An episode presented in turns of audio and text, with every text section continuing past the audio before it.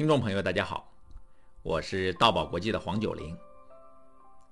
在上一期节目里，我和大家谈到了会场布置的第一点：聚拢听众。今天我要和大家聊一聊会场布置这一单元的第二点：光线充足。大约在十多年前，我和我爱人在北京参加了一个朋友的婚礼。这个朋友是一位在外企工作多年的女士，名叫露娜。她嫁给了一位意大利人，因为她自己也曾在意大利生活过很多年，所以婚礼办得非常有异国情调。她选择了在北京七九八艺术区一间很有艺术特色的画廊举办自助酒会式的婚宴。当时烛光、炉火、钢琴、美酒，一切都完美极了。所有宾客都享受其中。婚礼在简单的仪式之后，这对新人发表答谢讲话。当时他们站在会场一端一个二层的平台上，由于平台上的光线非常不足，他们站在幽幽暗暗的阴影中，我们根本看不清他们的面孔，更看不清他们的表情，感觉到有些遗憾。这时，我身边一位客人说道。此刻要是有一束聚光灯打在他们身上，那该多具风采。露娜在她的婚礼中忽略了舞台的光线，在婚礼上留下了一点小小的遗憾。对于演讲也是如此，讲台位置的光线是绝对不可忽视的。演讲者应该被照亮，尤其是演讲者脸部的光线要非常充分。因为表情和眼神是表达的重要组成部分，一定要让听众看清楚演讲者的表情和眼神才可以。侯耀文是大家熟悉的相声表演艺术家，是相声大师侯宝林先生的次子。他在从艺三十多年后，在他五十七岁时要做双眼皮手术，他的女儿一听就急了，对他说：“您这么大岁数还冒风险做这个手术干什么？”在我眼里，您永远都是最帅的。女儿以为父亲是为了帅而去做双眼皮。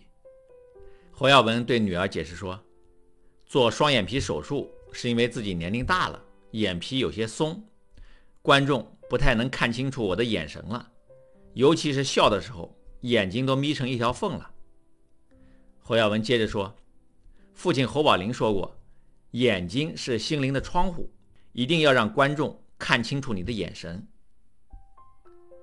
通过侯耀文的解释，女儿这才理解了父亲。作为著名的相声表演艺术家的侯耀文，非常清楚表情、眼神对表情达意的重要性。我们在前面的节目中提到过，在演讲前要提前对会场的情况进行检查，而检查讲台位置的光线就是其中一项重要的内容。如果讲台位置的光线不足，要请工作人员调整一下灯光或讲台的位置。如果条件不允许，你要选一个光线合适的地方站过去。另外，现在的会场一般会配有投影设备，把演讲者的 PPT 打在屏幕上。为了让观众看清楚屏幕，有时会把讲台区域的灯光调暗，但是这样做。会造成演讲者的位置光线不足，因此，如果条件允许，要让工作人员把屏幕区的光线调暗，演讲人站的位置的光线保持充足。如果条件不允许，那就应该把讲台位置的灯光全部打亮。在有个别 PPT 需要观众仔细看的时候，再临时把光线调暗，这样来做处理。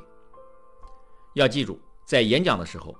演讲者始终是主角，而 PPT 只是演讲者的辅助工具，不能舍本逐末，为了照顾 PPT 而放弃演讲者。还有，光线如果是从头顶上方打下来也是不行的，那样会在脸部形成阴影。如果光线从后面打过来，情况会更糟。记得我们当众讲话高级研修班第一次在北京郊区的雾灵山。中信证券培训中心举办时，因为课程的特殊设置，一个班只能有十名学员上课，不能选择太大的教室，而培训中心的小教室都不配备悬挂式投影仪。当时中心就为我们配备了一台大电视，放在讲台的位置，来解决播放教学 PPT 的问题。但是在使用过程中，我发现，当学员上台发言时，学员背后的电视会发出光线，让台下学员看不清台上学员的表情。我赶紧在课间休息时调整了一下教学 PPT，让学员发言时 PPT 完全打出黑屏幕，这样才解决了台上学员背后有光线射出的问题。课后，我向培训中心的领导安总反映了这个情况。也向他说明了会场光线的要求。安总非常认可我的说法。